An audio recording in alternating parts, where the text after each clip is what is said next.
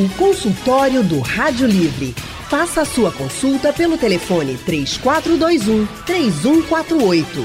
Na internet www.radiojornal.com.br. Tá no ar o consultório do Rádio Livre desta quarta-feira para conversar com você e contar que pelo menos 14% dos nascimentos no Brasil em 2020, ou aproximadamente 400 mil partos, foram de mães adolescentes. Esses números são do Sistema de Informações sobre Nascidos Vivos do próprio Ministério da Saúde e mostram que ainda é necessário discutir a gravidez na adolescência. Com uma abertura maior hoje para falar sobre sexualidade com as crianças, com os adolescentes, principalmente no ambiente escolar, alguns pais ou responsáveis acreditam que esse assunto está superado, mas não tá, gente. A primeira semana de fevereiro é dedicada à campanha de prevenção da gravidez na adolescência no Brasil. Uma campanha que pede atenção do público, do poder público e das organizações da sociedade civil. E, claro, também recebe destaque aqui, no nosso consultório do Rádio Livre. É por isso que a gente está recebendo hoje a ginecologista Ariane Impieri. Ela é mestre em saúde materno infantil pelo Instituto de Medicina Integral, professor Fernando Figueiro IMIP, Recife, e doutor em nutrição pela Universidade Federal de Pernambuco, a UFPE. Doutora Ariane é docente do curso de graduação em medicina da Faculdade Pernambucana de Saúde, pesquisadora e líder do grupo de pesquisas em saúde da mulher do IMIP. Doutora Ariane, boa tarde, seja bem-vinda. Boa tarde. Um, obrigada pelo convite. É um prazer recebê-la para falar desse assunto tão importante e temos, é claro, uma segunda convidada, ginecologista Eveline Catão. Ela é especialista em ginecologia e reprodução humana pela Federação Brasileira de Ginecologia e Obstetrícia e mestranda pela Universidade Federal Rural de Pernambuco, a UFRPE. Doutora Eveline, seja bem-vinda, boa tarde. Olá, Natália, boa tarde. Agradeço também pelo convite. Prazer, Ariane, também nessa conversa que conhecer. Prazer. Coisa Prazer. boa. Então, nós três estamos nos conhecendo aqui, é isso? É.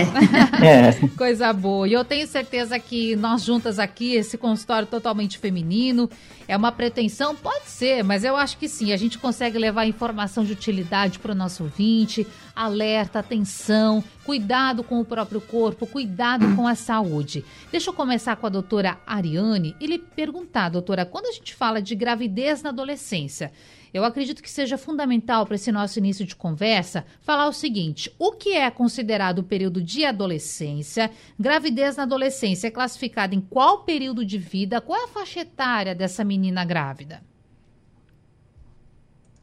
Uhum. Sim, é muito importante a gente primeiro entender qual é a faixa etária da adolescência uma vez que a gente tem uma pequena diferença entre o que o Estatuto da Criança e do Adolescente considera como adolescente, que é de 12 a 18 anos, e o que a Organização Mundial de Saúde considera como adolescente, que é uma faixa mais ampla, que vai uhum. de 10 a 19 anos. exatamente por ser essa faixa tão ampla, quando a gente fala de gravidez na adolescência, a gente tem que primeiro entender qual é a adolescente que a gente está falando. É aquela adolescente do começo da adolescência ou é aquela adolescente já do final, com 17, 18, 19 anos? É muito importante que a gente divida esse período da adolescência é, quando a gente fala de gravidez. Esse número que você deu, de quase 400 mil partos de adolescentes, apesar de ser um número ainda alto, né, 14% dos partos, de, de acordo com esse sistema de informação de nascimento, é, ele já foi bem maior e está havendo uma tendência de queda, mas ainda assim é alto. E a outra coisa que eu acho importante a gente também pontuar é que desse, desse grupo, né, de 10 a 14, de 10 a 19 anos, 95% é de 15 a 19 anos, mas mesmo esses 5% de gravidez em adolescentes de 10 a 14 anos é muito preocupante. É um número bem impressionante, 10 a 14 anos então. E pegando esse recorte dessa faixa mais novinha, de 10 a 14 anos, vou chamar aqui a doutora Eveline para conversa e perguntar o seguinte, doutora, nós meninas, né, quando fomos criadas, lá ensinadas pela nossa mãe ou pela pessoa que nos criou, nos criou, nosso responsável, a gente sempre ouvia falar, a partir da primeira menstruação, pode engravidar. De fato, é assim que funciona o sistema biológico? Como é que é? Olha, Natália, poder pode, mas não é o recomendado. Por quê? Existe ainda uma imaturidade uhum. em tudo, não só no próprio útero, o corpo do útero, o colozinho do útero, isso vai impactar na hora do parto, a ovulação, é, os óvulos que são liberados logo no começo, assim como no final do, da vida, eles têm mais possibilidade de malformações. Então, a gente fala, ah, síndrome de Down, por exemplo, também tem um início, é, no início da vida, principalmente essas mães abaixo de 15 anos, uma incidência maior, assim hum. como nas mães mais de 40 anos. Além disso, a bacia ainda está, a parte óssea se estruturando, então, possível é, é verdade, os ciclos menstruais comumente não são tão regulares, é, então, o ideal é que a mulher, essa menina, ela desenvolva por completo esse sistema para que ela possa ser mãe, principalmente o mental, né? Porque a gente sabe que a maternidade mexe com a cabeça, não só com o corpo, uhum. com tudo. Qual seria a idade ideal para se engravidar, doutora Ariane? Que pergunta difícil, hein? Tem idade ideal para é. engravidar? É, a idade ideal, ela vai variando é, ao longo do, do tempo, da cultura, né? Atualmente, a gente sempre recomenda, vamos dizer assim, porque quanto mais velha a mulher fica, né, ao longo do tempo, os seus óvulos, que ela nasce com uma quantidade determinada de óvulos, eles vão, né, vamos dizer, vão, vão se acabando ao longo do tempo, então a gente considera que seria ideal ter o primeiro filho até 35 anos. Hum. Mas isso não é uma regra, é assim, é o que a gente, em geral, vê. Depois dos 35 anos, às vezes, começa a ter alguma dificuldade de engravidar. Mas, assim, ter, ter filho tão cedo, né, então, abaixo de 20 anos, no período da adolescência, também não é um período ideal, embora a gente sempre escutou falar que nossos antepassados lá, bisavós, tinham filho muito muito cedo, né? Mas isso era naquele tempo onde, onde a mulher basicamente ela era preparada para casar e ter filhos, né? Mas a, hoje em dia ter filho demanda quem convive com alguém que teve filho ou quem já teve filho demanda muita energia, vamos dizer, cuidar de uma criança. Sim. Então, veja, essas adolescentes, elas deixam de ser cuidadas, principalmente essas mais novas, e passam a ser as que cuidam. Elas deixam de ser a filha para ser a mãe.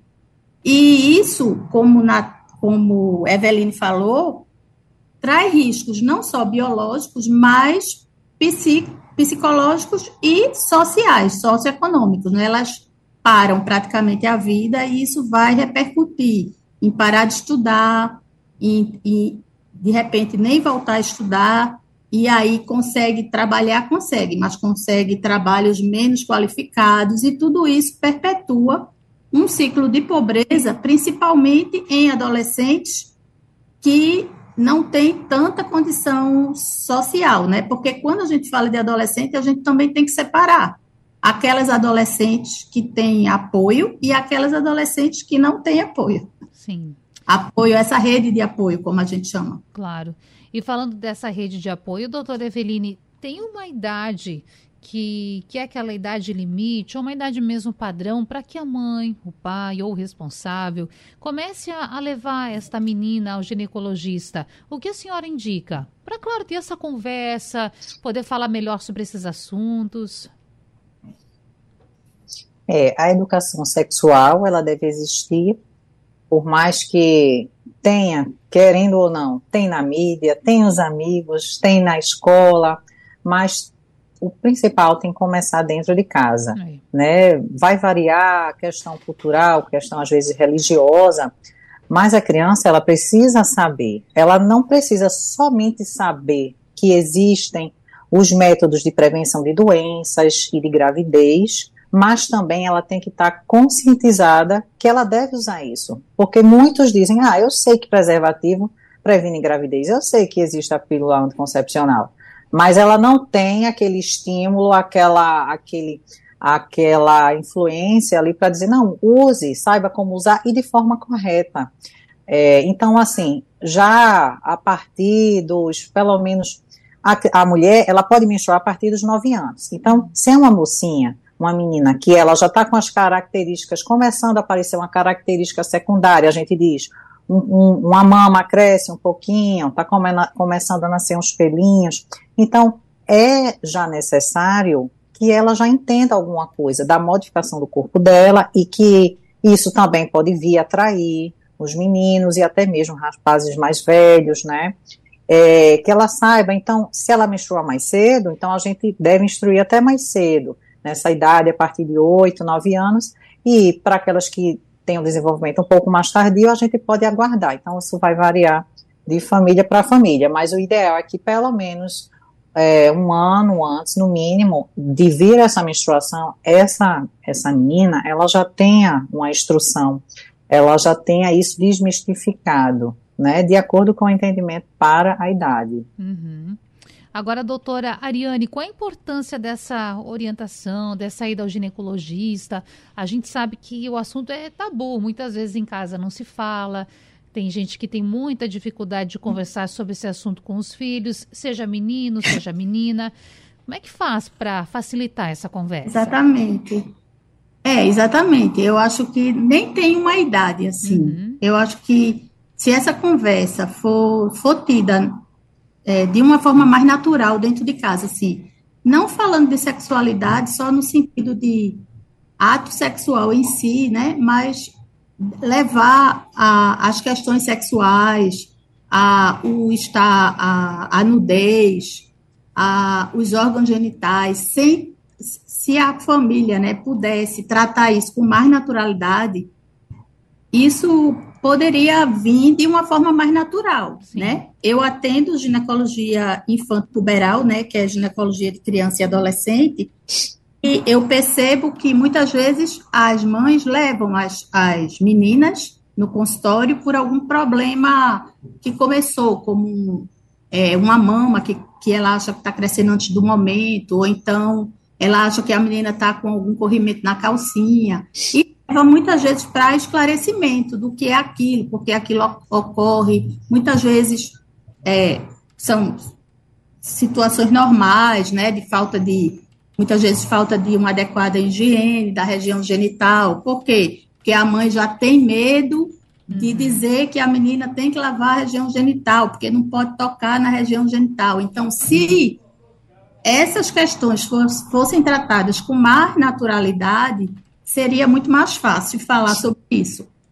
Aí, então, a gente tem vários, vários é, locais, né, onde se pode falar, na, em casa, mas aí vai depender também de como é esse ambiente familiar, na escola, e hoje em dia, é, nas redes sociais, né? A gente vê que hoje em dia se fala muita coisa nas redes sociais e muitas vezes as, as adolescentes chegam no consultório, elas já sabem de quase tudo. Agora, Resta saber como é que ela recebeu essa informação. Eu acho que, então, a escola, o profissional de saúde, está ali para tentar organizar essas informações que vêm através das redes sociais, muitas vezes de forma correta, mas muitas vezes de forma truncada, né? Forma inadequada, e aí cabe, eu acho, ao profissional de saúde, a escola e mesmo a família, né, se tiver a oportunidade de conversar, de organizar essas informações,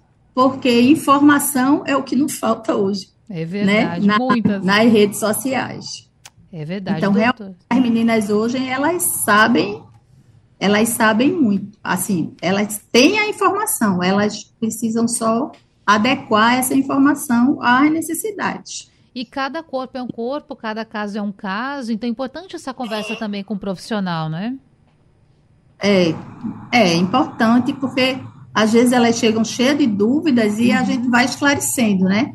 Até o próprio método anticoncepcional, né? A gente, como ginecologista, é, a gente pode prescrever um método contraceptivo para uma adolescente, sem necessariamente a concordância dos pais ou responsável. O, o, a, a, o Código de Ética garante esse sigilo. Agora, o médico, ele tem que avaliar até que ponto aquela adolescente, por isso que eu comecei dizendo qual é a adolescente que a gente está falando, uhum. até que ponto aquela adolescente ela vai ter condições, o médico avalia se ela tem maturidade suficiente para seguir a prescrição.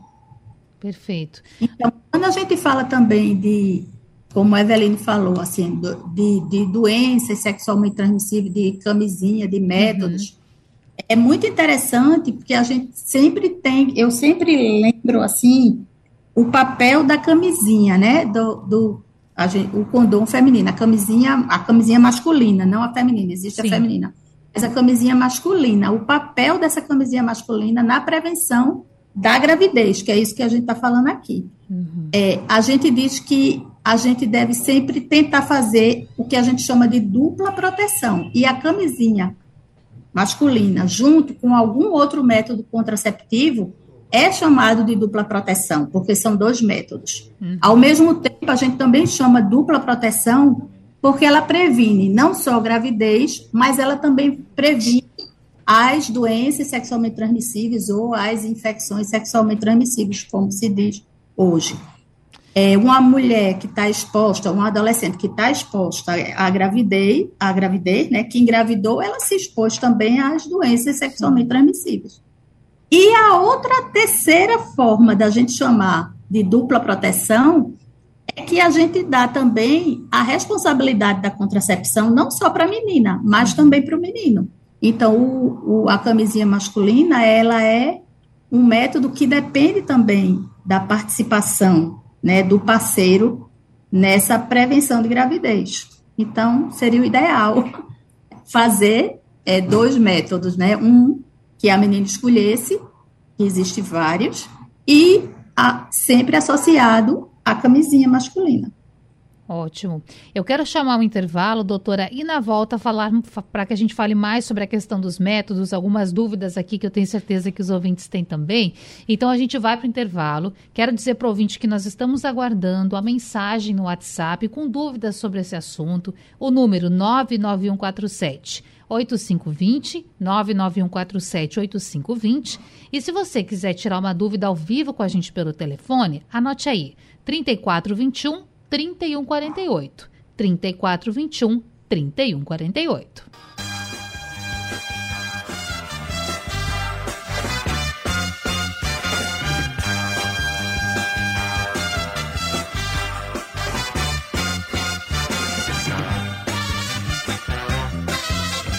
Consultório do Rádio Livre de volta nesta quarta-feira, dia 1 do mês de fevereiro, período em que se lembra a semana dedicada à campanha de prevenção da gravidez na adolescência aqui no Brasil. E é por isso que esse tema hoje ganha destaque no consultório do Rádio Livre. Nós estamos com duas ginecologistas, doutora Ariane Impieri e também a doutora Eveline Catão, falando sobre esse assunto que é tão, mas tão importante. Já tivemos aqui é, várias questões sendo respondidas. Você, claro, pode participar, manda áudio pra gente, liga pra gente, tira a sua dúvida, não quer se identificar? Não precisa, pode também fazer a sua pergunta sem dizer o seu nome. E nessa volta de consultório, quero chamar claras doutoras aqui para a gente estar tá de volta a postos, mas em principal aqui para a gente ter a primeira pergunta com a doutora Everine Catão. Bom, doutora, é, antes de irmos para o intervalo, a gente estava falando a respeito de métodos de prevenção.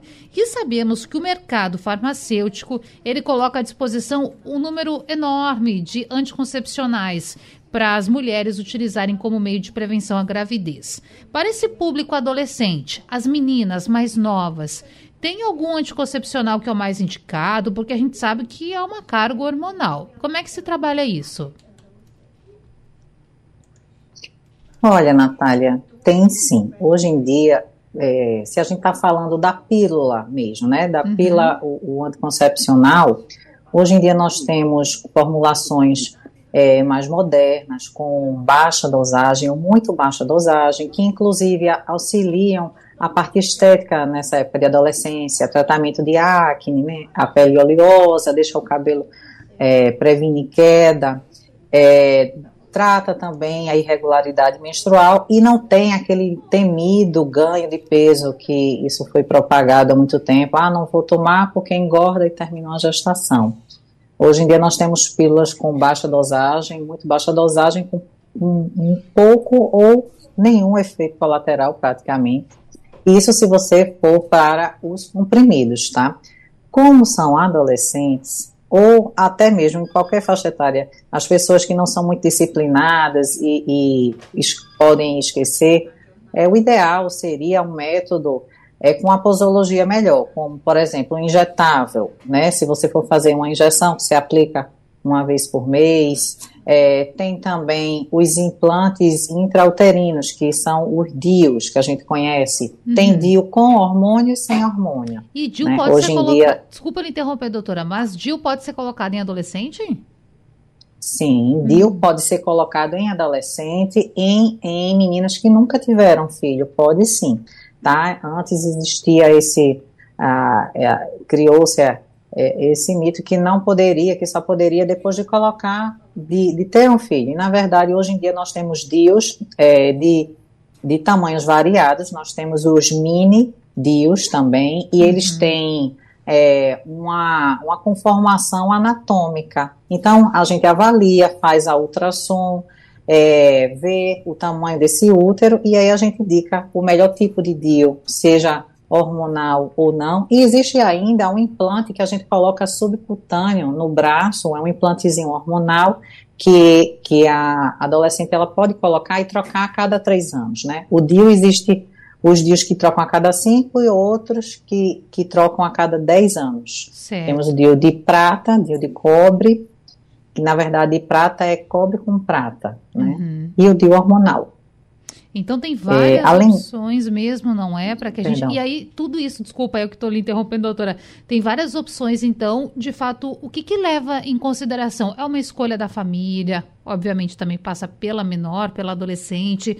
São características corporais. O que, que é, define esse modelo que vai ser aplicado?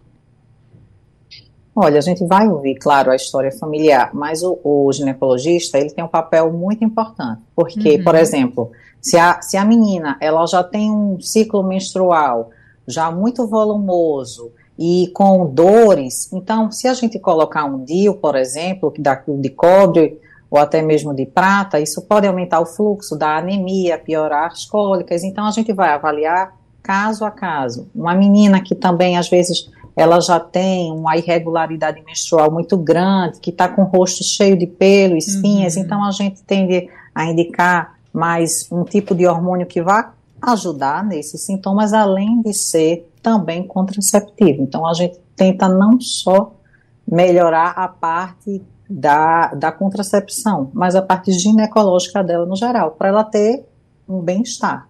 Claro. Não ficar com anemia, não ficar com efeito colateral também. Sim. Então, do... vai... Pode falar, doutora. Não, o ginecologista ele é ele é bem importante, como a Mariane falou, uhum. para juntar essas informações e escolher. É, é, personalizado, não existe uma receita de bolo. Porque a minha amiguinha usou um dia, eu também vou colocar um dia porque eu sou esquecida. Não, a gente vai avaliar caso a caso. Sim. E doutora... É só Pode falar, doutora Ariane, claro. Isso que a Eveline está falando, é porque todo, não existe nenhum método que seja 100% uhum. eficaz e não existe nenhum método ideal para, para todas as pessoas, né? Uhum. Então, toda vez que se escolhe um método, é, se, se conversa, né, para ver a, é, a, o desejo da paciente, a, o médico vê se não tem nenhuma contraindicação para aquilo que ela escolheu, e no caso das menores de de idade, no caso daquelas, como eu disse, os, é, o Código de Ética Médica não, não diz que para prescrever um método a gente precisa comunicar o responsável. Porém, uhum. se esse método for um método mais invasivo, como por exemplo um DIU, um implante, o implante é uma cápsulazinha que tem que ser aplicada subdérmica. É uma pequena, pequena, uma pequena cirurgia, vamos dizer assim. Então, esses procedimentos que têm riscos mínimos, é preciso ser compartilhado com outra pessoa da família. Então, assim, é preciso que se, a, se apresente todos os métodos, todas as vantagens e desvantagens, porque às vezes a vantagem para um pode ser a desvantagem para outro. Por exemplo, os DIUs só de progesterona, a, a mulher fica em algum momento, em algumas situações, sem menstruar. Isso hum. para algumas pessoas pode ser uma vantagem, para outras pessoas pode ser uma desvantagem, porque tem gente que quer menstruar para saber que não está grávida. Então, é preciso conversar, é preciso apresentar os métodos todos, todas as opções, e ver as possibilidades. Se for no serviço público, o que tem no serviço público. Se for no serviço privado, a possibilidade de, de pagar por alguns métodos que alguns são caros. Então, cada método, ele tem aquilo que a gente chama de, de prevenção, possibilidade mínima de gravidez, mas vai depender também da forma como a pessoa usa. Então, por isso que hoje se recomenda para as adolescentes os usos dos métodos que chama de longação, chama LARCs que são aqueles métodos que não dependem muito da lembrança hum. da usuária, né? Que, que é o injetável, alguns consideram, outros não, que é uma injeção a cada três meses, mas tem os DIUs, que sim, como a Eveline disse, pode ser usado em adolescente, uhum. e os implantes. Então, assim, é, é preciso conversar mesmo, caso a caso, é aquela orientação contraceptiva personalizada, né? De, de caso a caso, para ver qual é o ideal para aquela pessoa. Sim. Tem gente que não gosta de tomar pílula, tem gente que gosta, que não, que gosta de tomar pílula. A pílula, de fato, é a mais popular, mas existem muitos outros métodos. E doutora Eveline, vamos supor que o responsável por essa criança tenha passado por todo esse processo de uma consulta junto com a menor e recebido essas informações que a gente está falando agora sobre os métodos, mas ali no final dessa conversa ele diz assim: não, eu não quero que a minha filha por ser jovem ou por outros motivos, por ser muito novinha ou por outros motivos, utilize agora esse tipo de método. Acho que é invasivo ou agora é desnecessário, é muito nova. O que, que o ginecologista pode fazer nesse momento? Olha, é, bem, é como a Ariane também falou, né? Ele, por mais que ele seja responsável, mas existe ali a, a uma, uma autonomia, por mais que limitada, mas daquela adolescente. E existe a nossa responsabilidade também como profissional a, a gente pode optar por um método que não seja tão invasivo, nosso papel realmente é orientar, a gente não pode forçar. Existem serviços também no SUS que vão fazer essa conscientização, é, nunca também desistir. Às vezes é normal que um pai, uma mãe, um avô, um responsável, ele fique resistente, né? E o nosso papel, vamos aqui na próxima consulta, nem que assim, por um tempo a gente passe um método, é, e aí depois a gente tenta mudar para um método que a gente acha que seria ideal. É, você usa só o preservativo, você usa a pílula aqui esse mês, e aqui depois a gente vai mudar para um de longa duração. Mas é, esse, esse responsável, se não for, como a Mariana disse assim, um método invasivo, ele não vai poder impedir que a, aquele adolescente use aquele método. Bom, a gente está falando de prevenção, mas, doutora Ariane, e a adolescente que engravidou? O que se faz? A gente sabe que hoje, enfim, se lida de uma maneira diferente com isso. Há um tempo atrás, alguns pais é, escondiam a gestação, a gente né, escuta muitos casos, enfim, levavam até onde dava, até a barriguinha começar a aparecer. Mas no momento em que aconteceu isso, que foi descoberto, qual é a orientação que a senhora dá para os pais? O que, que é feito a partir de aí, desse momento? É, o pré-natal para uma adolescente é igual ao pré-natal de uma mulher com uma idade mais avançada? Como é que funciona? Ou uma mulher em idade madura para gestação, se eu posso falar assim? Hum? Assim, uma vez que engravidou, é fazer o pré-natal o mais é. precoce possível, né? Com uma ressalva de que as meninas abaixo de 14 anos, elas que engravidam, ela tem a presunção de estupro, né? Isso está na lei que qualquer menor de 14 anos é, que sofra, né, um, que tenha uma relação sexual, ela é considerada um estupro. Então, assim, isso já é outra discussão, mas Sim. existe a possibilidade das adolescentes abaixo de 14 anos que engravidaram, é, aí depende da, do contexto com o qual ela engravidou, é, a possibilidade é, dela abortar, né? Uhum. Porém, isso não é o, o, o, dia a dia, né? Isso é uma discussão, isso é uma coisa muito polêmica. A gente já teve casos, né, de Sim. meninas de, de abaixo de 14 anos que sofreram estupro e, e tiveram muita dificuldade de, de, de ser feito, né, o, o, o aborto nessas meninas, mas em geral não, isso não é o dia a dia. O dia a dia, num serviço público, por exemplo, se uma menina de 14 anos até de 13 anos é, chega para grávida, geralmente vem com a mãe, para fazer pré-natal, né? Ah, ela está grávida. Nem passa pela cabeça que aquilo ali não.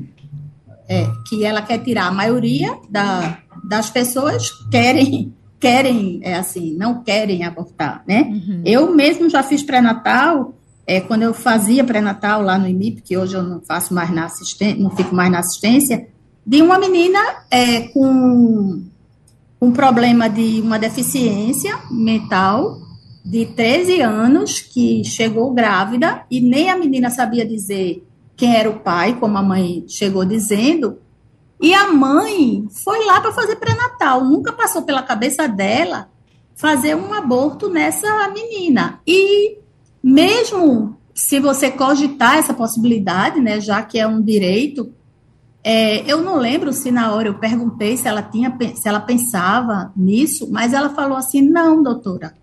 É, esse, essa criança quando nascer, essa menina, ela precisa de mim, essa minha filha. E quando essa criança nascer, é, essa criança vai cuidar dela quando eu morrer. Eu achei aquilo, aquilo ali na hora me impactou. Sim. Porque eu nunca vi a pessoa ver uma coisa positiva uhum. numa situação tão dramática como uma gravidez numa menina de 13 anos. E com as condições então, que ela tinha, não é, que cada pessoa... Oi? E com as condições... Oi, e, as, e com as condições também que ela apresentava, não é? Exatamente. Então, uhum. assim, para você ver que cada pessoa vê por um ângulo uma situação é. que para um pode ser um desastre, para essa, para essa mãe, isso eu nunca esqueci, foi uma, uma solução. Uhum. para quando ela morresse, ter uma filha que ia cuidar daquela filha dela que não, não tinha muita autonomia. Que Mas, em geral, voltando para o pré-natal, é porque Sim. eu lembrei disso agora. Mas é, é importante. É fazer o pré-natal. Quanto mais precoce, melhor, né? A, os, o risco biológico de uma gravidez na adolescência é, de fato, parto prematuro e recém-nascidos com baixo peso. Isso uhum. é, é assim, é relatado na literatura de uma forma geral. Mas, claro, quanto mais maduro for o organismo daquela adolescente, é, menos riscos biológicos. Os riscos principais, de fato, são psicossociais, né? Dependendo da classe social. Porque, de fato, é uma carga muito grande para aquela adolescente que tem que parar tudo para cuidar de um bebê.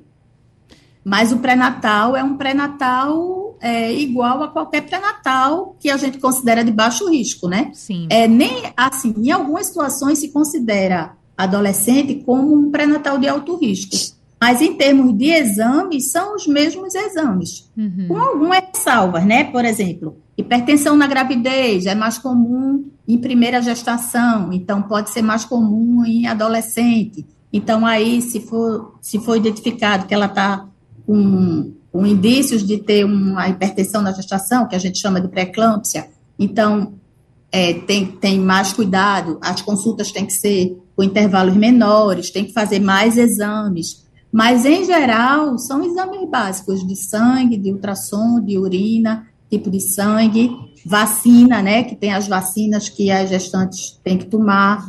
Então, assim, em geral, são exames básicos de rotina. é, exames para qualquer pré-natal, independente. Sim.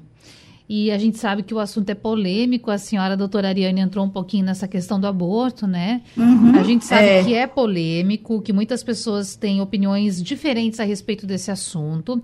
Mas é importante Sim. falar disso porque a gente também está falando de saúde, saúde pública, né? Cuidado com as pessoas quando a gente fala Sim. sobre isso. E, doutora Eveline, eu gostaria, se possível, que a senhora explicasse para a gente, porque muitos, muito se discute, pouco se sabe a respeito da lei, daquilo que é possível. Seja no caso de adolescentes, seja no caso do público em geral. Hoje no Brasil, quem pode fazer um aborto? Olha, no Brasil, casos de é, estupro, né? Como apenas é, casos de estupro ou é, isso. Risco de, risco de vida risco, da mãe. Risco de vida materno também. Ou anencefalia. Ou anencefalia. É, isso com, com, com pedido já, né? Judicial. Mais direto, sem precisar, inclusive, de se fazer um boletim de ocorrência, o estupro ele já pode. Inclusive, eu acho que para quem não sabe, eu também sou médica legista hum. e sou responsável pelo setor lá de sexologia forense, então a gente recebe muitas meninas, né, abaixo como foi bem lembrado por Ariane, abaixo de 14 anos, mesmo que essa, essa adolescente tenha consentido, é considerado estupro e ela tem direito. E a gente às vezes tem casos que a adolescente quer, a mãe não quer, ou o contrário. Né? E a gente, é, bem, nosso papel é acolher claro. e explicar os riscos, tudo da melhor forma, mas no Brasil, basicamente, só atualmente só tem direito nestes casos, né? No caso em que se a gestação for prosseguir, vai é, ter risco à vida da mãe, né? Então, Sim. entre a mãe e o filho, a gente preza pela matriz, claro. E Seria mesmo, basicamente esse. E mesmo, doutora, que o pai da criança também seja menor de idade? Isso tem alguma interferência? Se, se o pai, se o pai tiver menos de 14 anos, também é estupro. É, a, a, a, a menina foi estuprada e o menino também. Né, abaixo, se ele tiver de todo jeito abaixo de 14, é um estupro considerado bilateral, mesmo que tenha sido consentido. Sim. Né? Bom, a gente está falando de é, coisas tão importantes, mas é preciso muito discutir é. isso ainda, né, doutoras? Muito mesmo. Hum. Pois é, e assim, dizer que tem direito é uma coisa, né? Uhum. E dizer que ter direito, mas não necessariamente ter que fazer, né? Ela Sim, tem direito isso. a fazer. Doutoras, a gente está com um ouvinte na linha, é o Fernando do R10, é isso? O programa está quase terminando, mas a gente tem um tempinho ainda, viu, Fernando? O que você é. gostaria de perguntar? Seja bem-vindo. Olha, boa tarde. Boa tarde. Eu queria perguntar ao doutor o seguinte: eu tenho uma filha, ela tem 12 anos só. Ela ficou mocinha agora, teve a primeira menstruação. Hum. Mas ela tem retardo de, de aprendizagem, tudinho, essas coisas na escola, é uma pessoa tratada como se fosse especial. Mas eu tenho muito medo que ela não faça bobagem e eu gostaria de saber quais são os meios de, que a gente explica a ela essas coisas para que ela não cometa Certo, tá bom, Fernando. Deixa eu encaminhar aqui para a doutora Eveline. Falamos bastante sobre métodos e prevenção, mas acho que o maior recado para o Fernando e para os ouvintes em geral é buscar um profissional, ter essa conversa e estudar qual é o melhor meio de, de o método de prevenção da gravidez, né? Isso. Aí, nesse caso, como ela tem uma deficiência é, intelectual, ela, nós também médicos, ginecologistas, vamos precisar também de um apoio de um profissional como um psicólogo que ele já trabalhe com essas pessoas que têm um déficit de cognição uhum. para que melhore essa comunicação, para que ela tenha um pouco de entendimento. Nos casos onde não tem o um menor entendimento, é, e a gente não pode, porque é, nós temos, por exemplo, o caso de estupros lá no IML que foram homens que vinham fazer serviço em casa e a menina não saía de casa e mesmo assim ainda foi estuprada. Aí ela não, ela tinha, não conseguia, não, tinha surdo-mutismo, além do déficit cognitivo, é, então fica complicado. Então nesses casos é, só nos resta ou o, o injetável ou um implante, mas a gente tem que avaliar bem a, a, necessidade, a, o, o risco que essa menor estaria exposta, né? Se ela circula muito, vai na casa de um parente, volta, a gente não tem esse controle. Então, infelizmente, temos que ser um pouquinho mais é, mais precavidos. Uhum. E aí os métodos que a gente pode fazer, um comprimido talvez seja mais difícil para ela lembrar, a lembrança do responsável tudo bem, mas é, um injetável seria mais fácil, ou um implantezinho do braço que a gente coloca debaixo da, no subcutâneo, que aí só trocaria cada três anos. Sim. Doutoras, esse consultório foi tão importante, a gente poderia ficar aqui falando muito, tem tantas dúvidas, mas infelizmente nosso horário chegou ao fim. Quero agradecer primeiro a doutora Eveline Catão, já que a palavra está com a senhora, agradecer por esse consultório, pelas orientações tão importantes e até a próxima. Obrigada, Natália. Obrigada também, é um prazer, Ariane. Foi, foi ótimo o nosso bate-papo. Realmente teria muito mais muito. assunto, mas o pessoal já ficou esperto já com é, as dicas. Isso, doutora Ariane, muito obrigada também pela oportunidade dessa conversa. Eu que agradeço, prazer de conhecê-las. Igualmente. É, e acho que sempre, sempre é muito importante esclarecer sobre esse tema. É um tema que realmente ele é muito complexo e eu acho que quanto mais falar, melhor. Verdade. Uma ótima tarde, restinho de tarde para vocês, doutoras. Um bom restinho de semana também. Até a próxima. O consultório até. do até o consultório do Rádio Livre vai ficando por aqui e o programa também. Produção de Gabriela Bento, trabalhos técnicos de Big Alves, Elivelton Henrique e Sandro Garrido. No apoio com a gente aqui no estúdio, vai um Melo. A coordenação de jornalismo é de Vitor Tavares, direção de Mônica Carvalho. Sugestão ou comentário sobre o programa que você acaba de ouvir, envie para o nosso WhatsApp 99147 8520.